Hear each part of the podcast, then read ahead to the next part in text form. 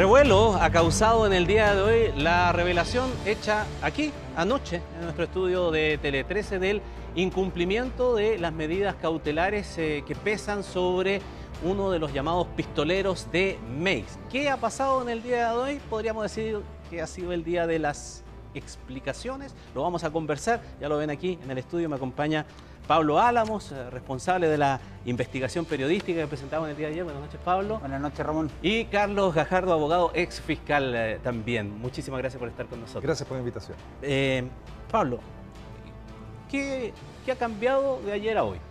Nada. Nada. No, no. la verdad generó impacto lo que revelamos ayer, pero no el impacto que buscábamos. Pensábamos que con todo lo que contábamos, los antecedentes de Luis Flores Salazar, las pruebas empíricas, la demostración gráfica de que se estaba incumpliendo esta medida cautelar de arresto domiciliario total, algo iba a pasar. Al menos el, sistema se iba a activar en tratar de enmendar esto, ¿cierto? Pero no. Explicaciones, promesas, como bien tú decías, y impacto en la sociedad, más que nada, producto de lo poco que se puede llegar a hacer en estos casos. Le pregunto entonces de inmediato, Carlos, ¿se puede hacer algo más después de, de verificarse lo que estamos viendo allí en pantalla que mostramos en el día de ayer, que llegaba Carabinero y una vez que llegaba Carabinero, esta persona mm, eh, incumplía la medida cautelar o está de manos atadas la legislación? No, cuando eso ocurre, por supuesto, la ley le concede facultades a los intervinientes para solicitar, uno, la orden de detención y dos, una audiencia para que se revisen las medidas cautelares. De acuerdo a lo que se informó, efectivamente eso fue lo que hizo la Fiscalía, solicitó que se despachara inmediatamente una orden de detención, porque el motivo que establece la ley es el siguiente, el que la comparecencia del imputado esté demorada o dificultada. Y por supuesto, en una situación de este tipo, a mí me parece que es evidente que la comparecencia, es decir, que él vaya al tribunal voluntariamente, es algo que está demorado o dificultado. Y si es que eso no prospera, que fue lo que sucedió, el tribunal, entiendo, no dio la orden de detención, entonces se fija una audiencia para discutir esto de manera pública con la contraparte, con la defensa. Esto está fijado para este día viernes y será entonces en ese momento, si es que comparece el imputado, donde se podrá discutir y probablemente se decretará, si es que eso ocurre, la prisión preventiva. Que ahí está el problema, porque si es que comparece el imputado, Pablo, ¿no? Estamos esperando que un sujeto que disparó a plena luz del día en Alameda estamos esperando su buena fe de que aparezca, porque eso es, no existe una orden de detención en su contra, solamente la necesidad de que él comparezca, ya está notificado él y su abogado con respecto a lo mismo.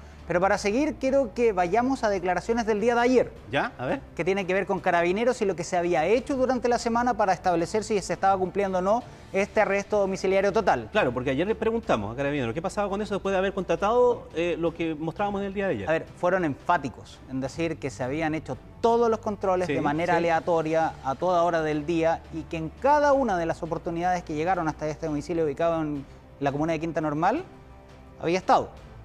Sin embargo, aparentemente eso cambió, pero pasemos a escuchar de las declaraciones y después sigamos.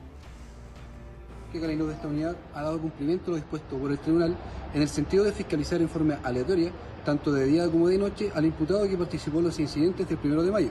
En tal sentido, cada vez que personal ha concurrido al domicilio donde debe cumplir esta medida cautelar, lo ha ubicado en el lugar, dejando las constancias respectivas tanto en su hoja de ruta como en la hoja de fiscalización.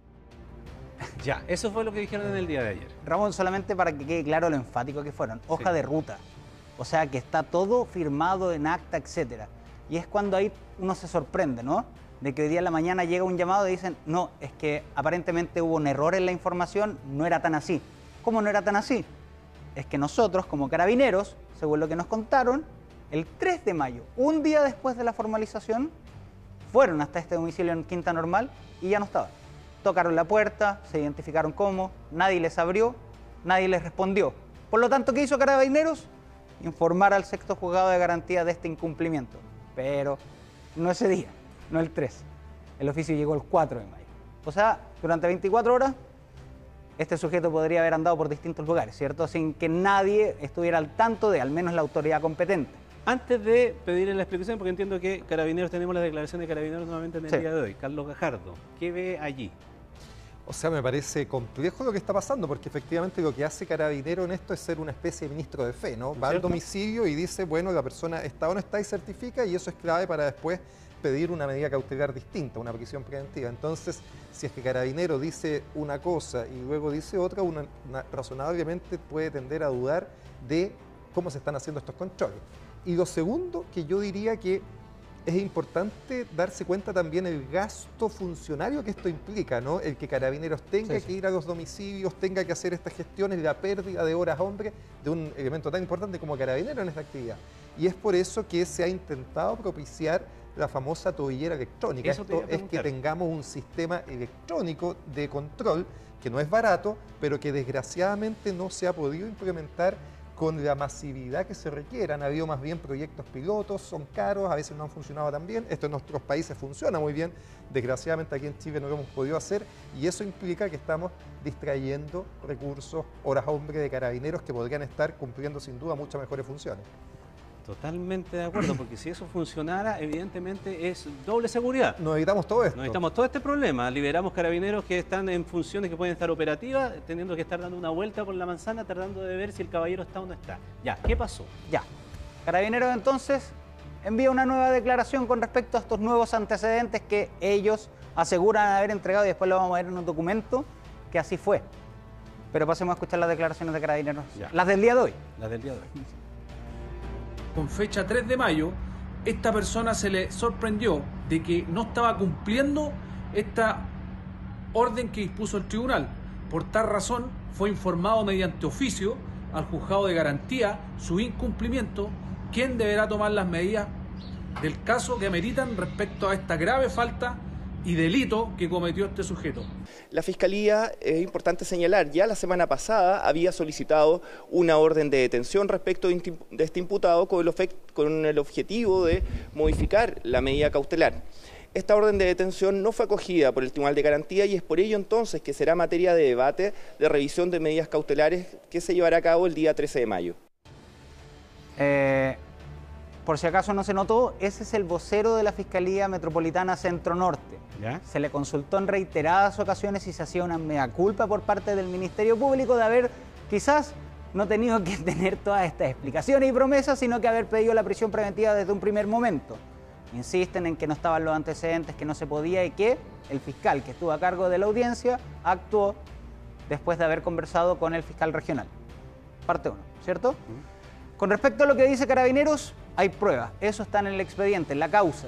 Y existe un documento que demuestra lo que yo les decía, que fue el 3 de mayo, cuando Carabineros acudió a este domicilio y se, percataron de que no estaba ahí. Ahí está, ¿cierto? 10.50. 10.50 del 3 de mayo. ¿Ya? Pero el oficio tiene fecha del 4 de mayo. Un día después. Un día después. ¿Cierto? Ok, aquí viene otro dato importante. El 4 de mayo el tribunal acusa recibo del oficio hecho por carabineros con respecto al incumplimiento de esta medida cautelar, ¿cierto? El 5 de mayo es cuando la Fiscalía solicita, debido a que cuentan con nuevos antecedentes, una orden de detención en contra de Luis Flores Salazar y también del otro sujeto que fue imputado en aquella oportunidad. ¿El tribunal qué dijo? No. Tenemos. ¿Qué pasa ahí, Carlos? Porque ya, se va configurando. Es bueno el relato así cronológico, porque uno va entendiendo paso a paso todo lo que. Y uno puede encontrar, ya, pero es que no había esto, ya, pero que no. Pero aquí pareciera que están todos los antecedentes. ¿El tribunal por qué? Llama mucho la atención, ¿no es cierto? Así como la semana pasada decíamos que nos parecía un error de la Fiscalía no haber pedido la prisión preventiva en su momento, acá lo que nos parece, y que el tribunal en eso no tenía nada que decir, ¿no? Porque acuerdo. si no lo pedía la Fiscalía en el creyente, el tribunal no la podía decretar y por lo tanto no hay ninguna responsabilidad. Pero acá la situación cambia radicalmente. Acá la Fiscalía con nuevos antecedentes ha pedido la orden de detención e insisto que parece muy justificada, porque el motivo que tiene que sopesar el tribunal para decretarla o no es si la comparecencia del imputado está demorada o dificultada, es decir, hacer una prognosis. Nos vamos a demorar en que este señor venga o no venga, esto está demorado o está dificultado y resulta que hay una serie de antecedentes de que esto es así.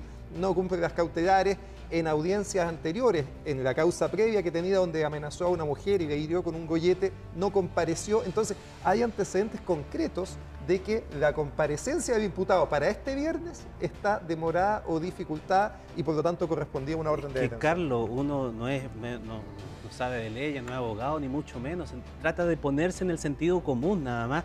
Y el antecedente que ayer revelaba Pablo y, que, y que tú reafirmas aquí en el hecho de él tener antecedentes, de haber tenido una cautelar por haber amenazado con Tenía una orden de detención. Tenía una orden de detención. No se toma en consideración, no es un elemento suficiente como para tenerlo como antecedente para mejor resolver. Tiene que tomarse en, consideración, por cierto, porque justamente lo que importa es la conducta previa que ha tenido. Entonces, si en conductas pasadas ya el imputado ha incumplido situaciones judiciales, esa orden de detención se despachó porque él estaba citado a una audiencia de preparación de juicio oral en una causa que es del 2020, ¿no? Y, claro, no y a esa audiencia no llegó y por lo tanto cuando no llega a una audiencia se despacha una orden de detención en el mes de abril de, este año. Por eso tenía una orden de detención. Entonces, si ese antecedente que es público, que el tribunal lo conoce, eh, debe ser aquilatado y con eso permite hacer una prognosis de que esto va a volver, o hay altas posibilidades de que suceda, ¿no? En una de esas tenemos una sorpresa y el viernes aparece.